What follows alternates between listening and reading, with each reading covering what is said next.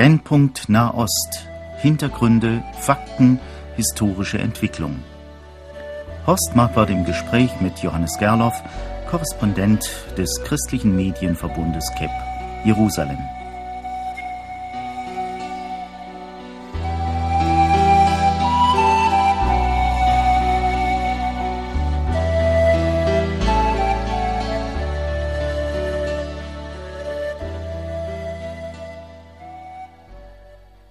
Freue mich, dass ich Johannes Gerloff am Telefon habe. Hallo Johannes Gerloff. Ja, hallo. Ihr lebt noch und es geht euch gut, hoffe ich. Ja, vielen Dank. Schön. In diesen Tagen ist ja viel gefeiert worden. 27.09. bis 4.10. Das war das große Datum Laubhüttenfest in Israel. Äh, vielleicht lassen wir unsere Hörer so ein bisschen Anteil nehmen. Das hat ja einen besonderen geschichtlichen Bezug, einen biblischen Bezug, dieses Laubhüttenfest. Ja, das Laubhüttenfest ist das dritte große Wallfahrtsfest neben dem Passafest und dem Pfingstfest, würden wir sagen, dem, dem Shavuot, dem Wochenfest. Und äh, es ist eigentlich das große Fest. Von der Bibel her ist es so, dass dem Volk Israel geboten wird, sieben Tage in Laubhütten zu wohnen, sich daran zu erinnern, wie sie in der totalen Abhängigkeit von Gott, also ohne festes Haus, ohne festes Einkommen gelebt haben, 40 Jahre in der Wüste und dass Gott sie durchgetragen hat. Das ist das große Thema, dass Gott der Ernährer ist, dass Gott der Erhalter ist und äh, deshalb leben also wirklich orthodoxe Juden lebend eine Woche lang in der Laubhütte, essen dort, schlafen dort sogar und die, die Hütten sieht man heute jetzt überall in Jerusalem auf den Terrassen, auf den, vor den Häusern. Das ist eine ganz interessante Sache, wenn man da jetzt in diesen Tagen durch Jerusalem läuft. Aber das Ganze hat ja so ein bisschen Volksfestcharakter. Natürlich, es ist vor allem das Fest, das ohne Einschränkung ein Freudenfest ist. Da ist es ein Gebot, du sollst dich freuen. Also während des Laubhüttenfestes ist jetzt einer der ganz großen Rabbiner, der Avraham Shapira, gestorben mit 96 Jahren. Und da muss die Trauerperiode dann auch hinausgeschoben werden auf die Zeit nach dem Fest. Denn während des Fests darf man nicht trauern, muss man sich freuen. Ja, das ist ja schon etwas ganz Großartiges. Ich wünschte, wir hätten auch als Volk mal eine solche Möglichkeit, eine ganze Woche zu feiern. Aber es sind ja nur der erste und der achte Tag eigentlicher Feiertag, nicht? Ja, aber die Tage dazwischen drin sind ähm, von, der, von der Religion her gesprochen Halbfeiertage. Und da macht man praktisch nur das Nötigste. Die Kinder haben schulfrei jetzt in diesen Tagen und die Parks sind voll. Ganz Israel ist auf den Beinen, reist, feiert. Es gibt alle möglichen Festivals über das ganze Land verteilt, Kulturveranstaltungen. Also es ist wirklich, es hat etwas wie einen großen Volksfestcharakter, der natürlich um das herum zentriert ist, dass die Leute in die Synagoge gehen, dass an der Klagemauer sehr viele Leute sind, Höhepunkte sind, wenn die Priester, also die Nachfahren Aarons, dann den Priestersegen auf das Volk legen. Und vielleicht darf ich eine Sache noch äh, erwähnen. Es ist eine Art Blumenstrauß, den sie haben, und zwar eine Weide, eine, ein, Zweig, ein Zweig von einer Dattelpalme, eine äh, Myrte und eine Zitrone, würde ich jetzt einmal sagen. Äh, das, äh, das steht auch schon in der Bibel, dass sie das äh, sich sammeln sollen und eben daran denken sollen, wie Gott sie in der Wüste ernährt hat. Ja, es hat ja überhaupt auch ein bisschen was mit Ernte zu tun und und mit, mit Bitte um Regen und so, wenn ich richtig informiert bin. Genau, also die Bitte um Regen spielt eine sehr große Rolle und äh, es ist praktisch das zweite Erntedankfest, das man hier feiert. Nun ist ja interessant, dass also auch Christen äh, gern an diesem Fest in Israel sind, in Jerusalem. War das in diesem Jahr auch wieder so? Ja, in diesem Jahr waren also auch um die 6000, 7000, je nach Zählung, äh, Christen hier in Jerusalem bei christlichen Feiern des Laubhüttenfestes. Es gibt mittlerweile äh, drei Feiern. Das eine ist die traditionelle Feier der internationalen christlichen Botschaft und dann gab es seit einiger Zeit die äh, Feier des äh, internationalen christlichen Zionisten Zentrums, wo der Holländer Jan Willem van der Hoven dahinter steht. Und dann gibt es äh, seit einigen Jahren auch eine messianisch-jüdische Feier. Also auch das, das, sind im Prinzip christliche Konferenzen, wenn man sich das einmal von, von außen vorstellt. Also diese drei Gruppen laden dann ihre äh, Verehrer und Anhänger aus aller Welt ein, ja? Ja, genau. Und da kommen dann eben Menschen aus aller Welt, die, die sich hier in Jerusalem treffen. Und es sind dann auch noch viele andere dabei, die einfach sehen wollen, wie das jüdische Volk das feiert. Vielleicht darf ich hier einschieben, dass das Interessante am Laubhüttenfest ja ist, dass es das einzige der drei großen Wallfahrtsfeste ist, ähm, dass wir Christen für uns praktisch nicht genommen haben. Äh, also das äh, Passafest ist das Osterfest, möchte ich jetzt einmal sagen, das Fest, an dem Jesus gekreuzigt und auferstanden äh, ist. Und das zweite ist das Pfingstfest, das Shavuot, das Wochenfest, an dem wir an die Ausgießung des Heiligen Geistes denken. Und am Laubhüttenfest haben wir kein christliches Pendant. Und dabei ist es so, dass in der jüdischen Tradition oder schon wenn wir auf die Bibel zurückgehen, ausgerechnet das Laubhüttenfest das Fest ist, wo die Heiden eine ganz besondere Rolle spielen. Und neben dem in der jüdischen Tradition, dass das Laubhüttenfest ein ganz besonderes Fest ist, wo man auch daran denkt, dass die Torah, das Wort Gottes, dem Volk Israel gegeben wurde. Und es beginnt ja am letzten Tag des Laubhüttenfestes dann auch der neue Zyklus, in dem man einmal im Jahr die Torah durchliest. Und äh, ist das Laubhüttenfest ganz besonders auch das als Fest des Messias bekannt. Und von daher, da haben eben jetzt Christen äh, etwas, ich sage jetzt einmal in den letzten 20, 25, 30 Jahren etwas insofern etwas Neues entdeckt, dass sie sagen, da gibt es ein Fest, das, äh, wo, wo wir als Christen überhaupt keinen Bezug bislang dazu hatten. Ja. Haben Sie sagen mal mit ein paar Touristen gesprochen? Was bewegt die so im Einzelnen? Sind Sie sich dessen bewusst, was Sie da feiern? Also ich denke, die Leute, die den Aufwand nicht scheuen, jetzt ausgerechnet zur Laubhüttenfestzeit zu kommen, die wissen schon, warum sie kommen. Das eine ist natürlich, dass ähm, das jüdische Volk äh, unsere Wurzel ist. Und ich denke, das dürfte der, der treibende Ausdruck der meisten sein, warum sie eben kommen wollen. Es ist einer der Höhepunkte des Jahres. Man erlebt Israel in Feststimmung und von daher durften viele kommen. Aber äh, die christliche Laubhüttenfestfeier hatte dann, als sie in den 80er Jahren begonnen wurde, natürlich auch eine ganz bestimmte Stoßrichtung, dass man ein Zeugnis ablegen will, dass man praktisch mit den Füßen abstimmen möchte dem jüdischen Volk gegenüber und vielleicht darf ich hier einmal an dieser Stelle die entscheidende Bibelstelle vorlesen, und zwar aus Sacharja 14. Da heißt es ab Vers 16, dass nach den endzeitlichen Ereignissen, nach äh, dem, dem großen Krieg, der da beschrieben ist, äh, heißt es dann ab Vers 16, diejenigen, die übrig geblieben sind von allen Heiden, die gegen Jerusalem zogen, werden jährlich heraufkommen, um anzubeten, den König, den Herrn Zebaoth und um das Laubhüttenfest zu halten. Aber über das Geschlecht auf Erden, das nicht heraufziehen wird nach Jerusalem, um anzubeten, den König, den Herrn Zebaoth, über das wird es nicht regnen. Und wenn das Geschlecht der Ägypter nicht heraufzöge und käme, so wird auch über sie die Plage kommen. Und später heißt es dann, dass darin die Sünde der Ägypter und aller Heiden besteht, dass sie nicht heraufkommen, um das Laubhüttenfest zu halten. Wenn ich jetzt mit Leuten gesprochen habe, vor allem mit den Gründern, den Initiatoren dieser christlichen Laubhüttenfestfeiern, dann ging es ihnen darum, ursprünglich dem jüdischen Volk das klarzumachen, die Zeit wird kommen, dass einmal alle Heiden heraufkommen werden nach Jerusalem. Nicht diese Zeit ist jetzt schon angebrochen, sondern das, was, dass wir kommen zu Tausenden zum Laubhüttenfest, um als Nichtjuden an diesem Fest teilzunehmen, das, dadurch wollen wir sagen, die Zeit kommt einmal, dass Israel, dass Jerusalem diesen zentralen Punkt wieder einnimmt in der Geschichte.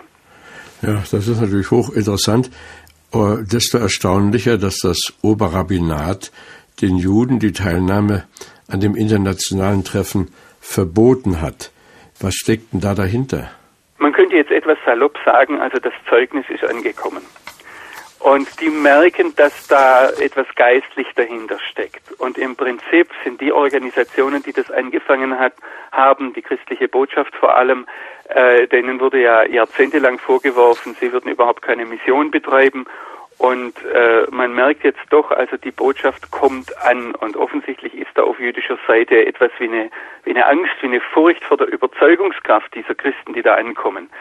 So könnte man argumentieren. Es ist aber so, dass in den letzten Jahren oder in den letzten Monaten vor allem sich äh, innerhalb der Jerusalemer Stadtverwaltung etwas zugespitzt hat, dass da irgendeine eine besondere Angst da zu sein scheint gegenüber christlichen Missionstätigkeiten.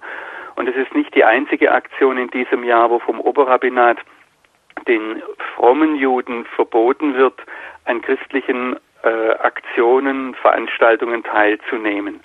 Und äh, es ist insofern nichts Neues, dass da natürlich ein großer Abstand besteht von orthodoxen Juden gegenüber gläubigen Christen. Es ist das Neue, dass sie das jetzt äh, ganz offiziell sagen, wir wünschen nicht, dass Gläubige, dass bibelgläubige Juden an den Organisationen oder an den Veranstaltungen dieser Christen teilnehmen. Da spielt ähm, auch keine Rolle, dass doch eigentlich auch die Juden merken müssen, dass die bibelgläubigen Christen eine große Liebe zu Israel haben. Ja, natürlich. Das wird auch überhaupt nicht in Frage gestellt.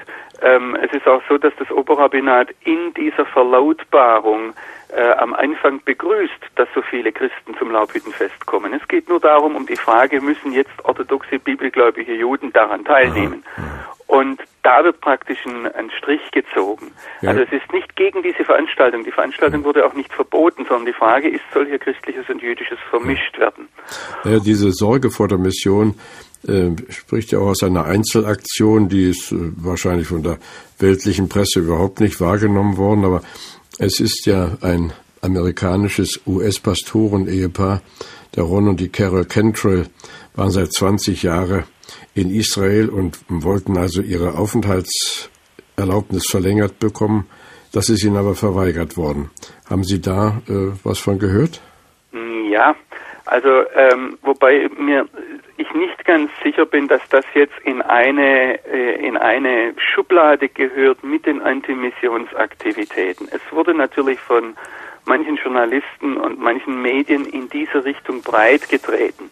Es ist aber so, dass die ganze Visumsfrage in, in den letzten Monaten und Jahren äh, in Israel mehr und mehr auf den Tisch kommt. Und da muss man verstehen, dass Israel in den vergangenen Jahren eine sehr viel liberalere Visumspolitik betrieben hat als die meisten westlichen Länder. Ähm, also für einen Israeli in ein europäisches Land einzureisen und sich dort Wochen, Monate und wenn nicht gar Jahre aufzuhalten, ohne zum Beispiel Einkommenssteuer zu zahlen, das heißt als Volontär zu arbeiten oder einfach nur als Grund anzugeben, ja, ich habe einen geistlichen Auftrag hier zu sein, das dürfte sehr viel schwieriger sein. Und Israel merkt eben, dass hier äh, sehr viele Gastarbeiter, sehr viele Ausländer leben, äh, wobei natürlich manche dieser Leute auch zu Sozialfällen und damit zu einem Problem werden. Das sind übrigens nicht nur westliche Christen, das sind auch Leute aus Nigeria, das sind Chinesen, das sind Rumänen, also von daher, das ist ein sehr viel weiter gefächertes Problem. Und bei den Kentrals weiß ich, dass ich jetzt, äh, dass sie jetzt da praktisch mit hineingekommen sind, dass sie keine Verlängerung ihres Visums bekommen haben, obwohl sie seit 20 Jahren hier leben, obwohl zwei ihrer Kinder mit Israelis verheiratet sind. Und man muss jetzt dazu sagen, die Kentrals haben diese Ablehnung vom Innenministerium als ein Zeichen Gottes gesehen und haben einfach gesagt, ja, dann ist unsere Zeit vorbei und wir gehen zurück in die Vereinigten Staaten. Ähm, sie hätten ganz bestimmt, was andere Christen auch in den vergangenen Jahren schon gemacht haben, sie hätten sich einen Rechtsanwalt nehmen können, hätten das einklagen können, hätten dann wahrscheinlich auch eine Aufenthaltserlaubnis bekommen. Aber sie haben das einfach so genommen. Und ich denke, da muss man etwas unterscheiden zwischen dem, ob das jetzt äh, insgesamt die Visumspolitik wird schärfer in Israel und jeder spürt, dass der hier lebt. Aber das heißt nicht, dass Leute, die hier jahrzehntelang leben, deshalb gleich ausgewiesen werden. Was, was haben die denn gemacht, diese beiden? Die waren in verschiedenen christlichen Organisationen tätig, waren sozialdiakonisch, würde man sagen, tätig und haben dann auch sehr starken Auftrag gesehen, gegenüber den westlichen Christen die Sache Israels oder eine biblische Sichtweise für Israel zu, zu lehren und zu verbreiten. Ja, ich muss nur noch mal äh, nachfassen. Trotzdem ist ja doch die Stimmung wohl so, wenn hier die Pressemeldungen, die mir vorliegen, stimmen, dass die Orthodoxen eine Verschärfung des Antimissionsgesetzes wollen um jeden Preis. Diese Anstrengung von ultraorthodoxen Parteien, jetzt gerade auch in der Knesset, die sind nichts Neues, die sind seit Jahren da und ich denke, man muss da auch etwas die Orthodoxen verstehen.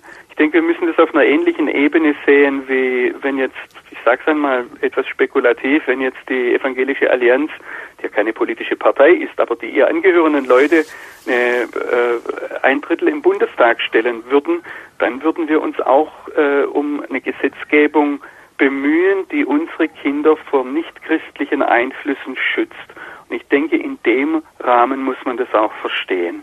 Dass es da natürlich Extremisten gibt, die dann, äh, die dann sehr extrem und manchmal auch unbedacht auftreten, das ist vollkommen klar. Aber bisher muss man sagen, dass keines dieser Antimissionsgesetze oder Antimissionsgesetzvorschläge, die ja zum Teil bis zu einem Jahr mit Straf, mit Gefängnisstrafe drohen bei Missionstätigkeiten.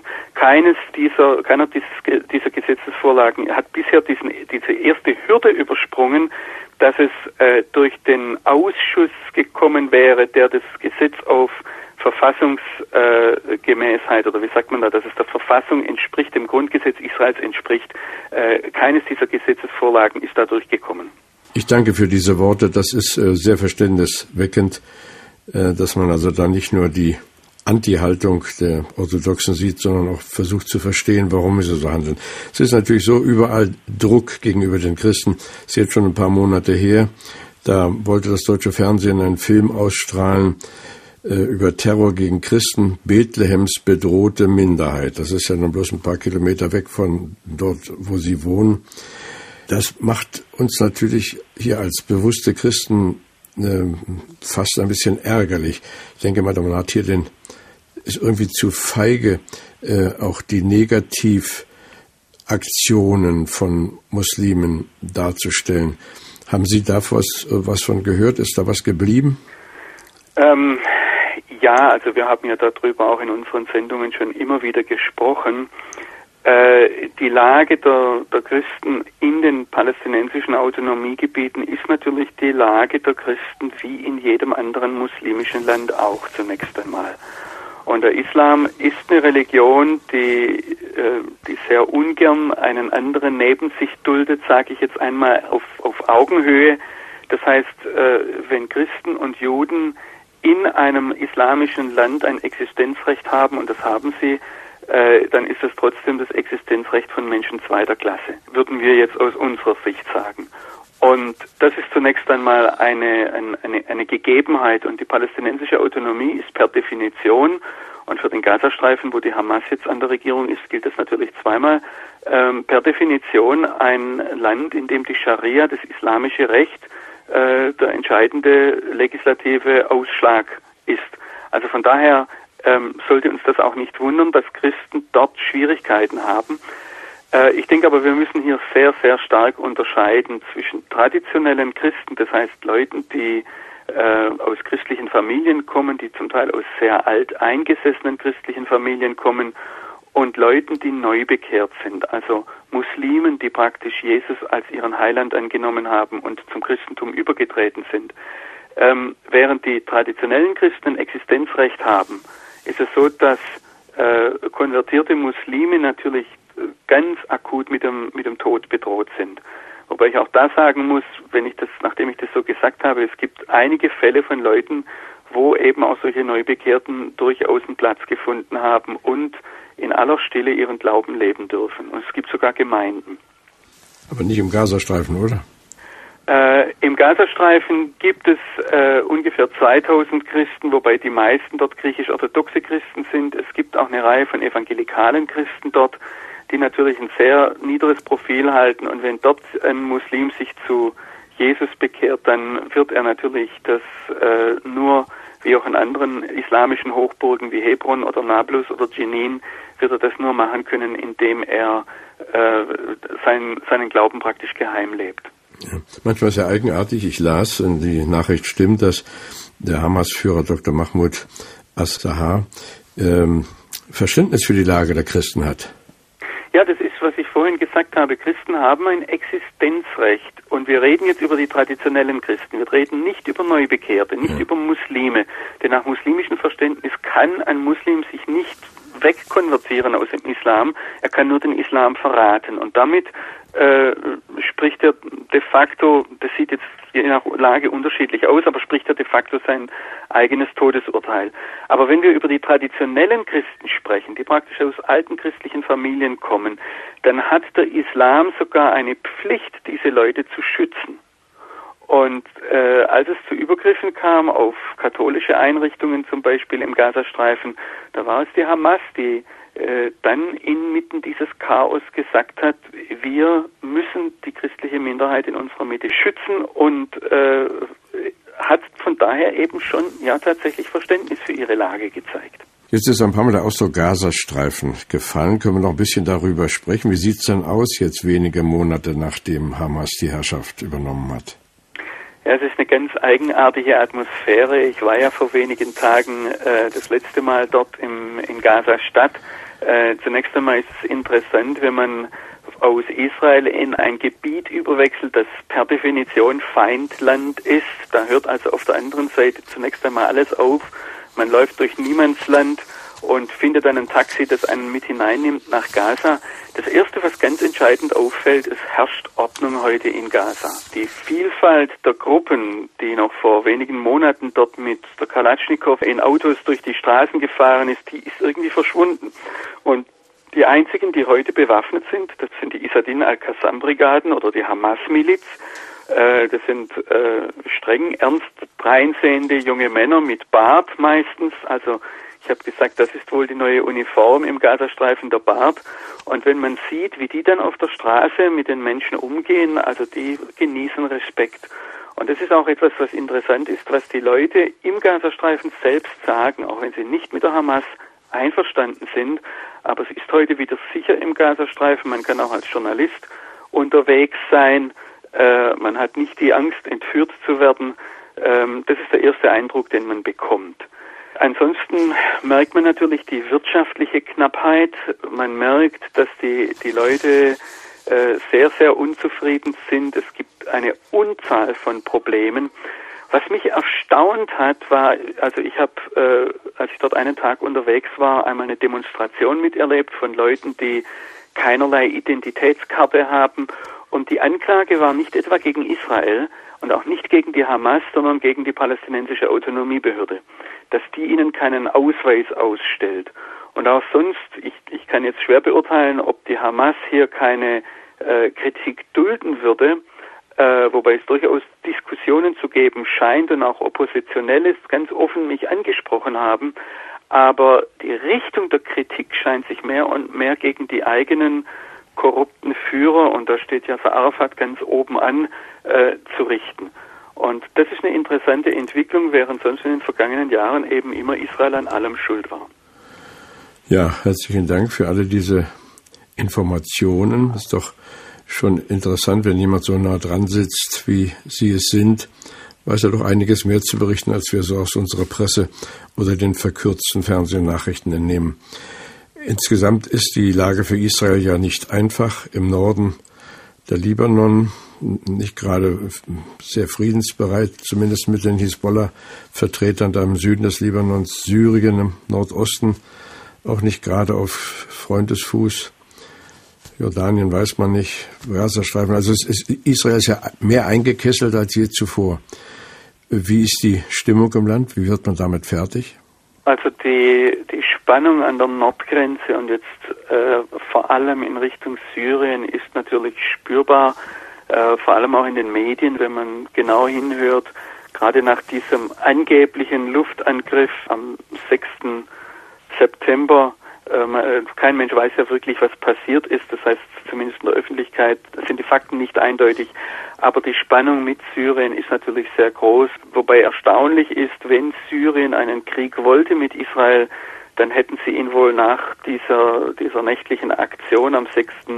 September, als offensichtlich israelische Flugzeuge irgendwas im Nordsyrien bombardiert haben. Die Gerüchte sagen, es sind möglicherweise sogar Atomanlagen, die Syrien mit Hilfe von äh, Nordkorea dort angefangen hat aufzubauen. Aber wie gesagt, Fakten habe ich da keine auf der Hand.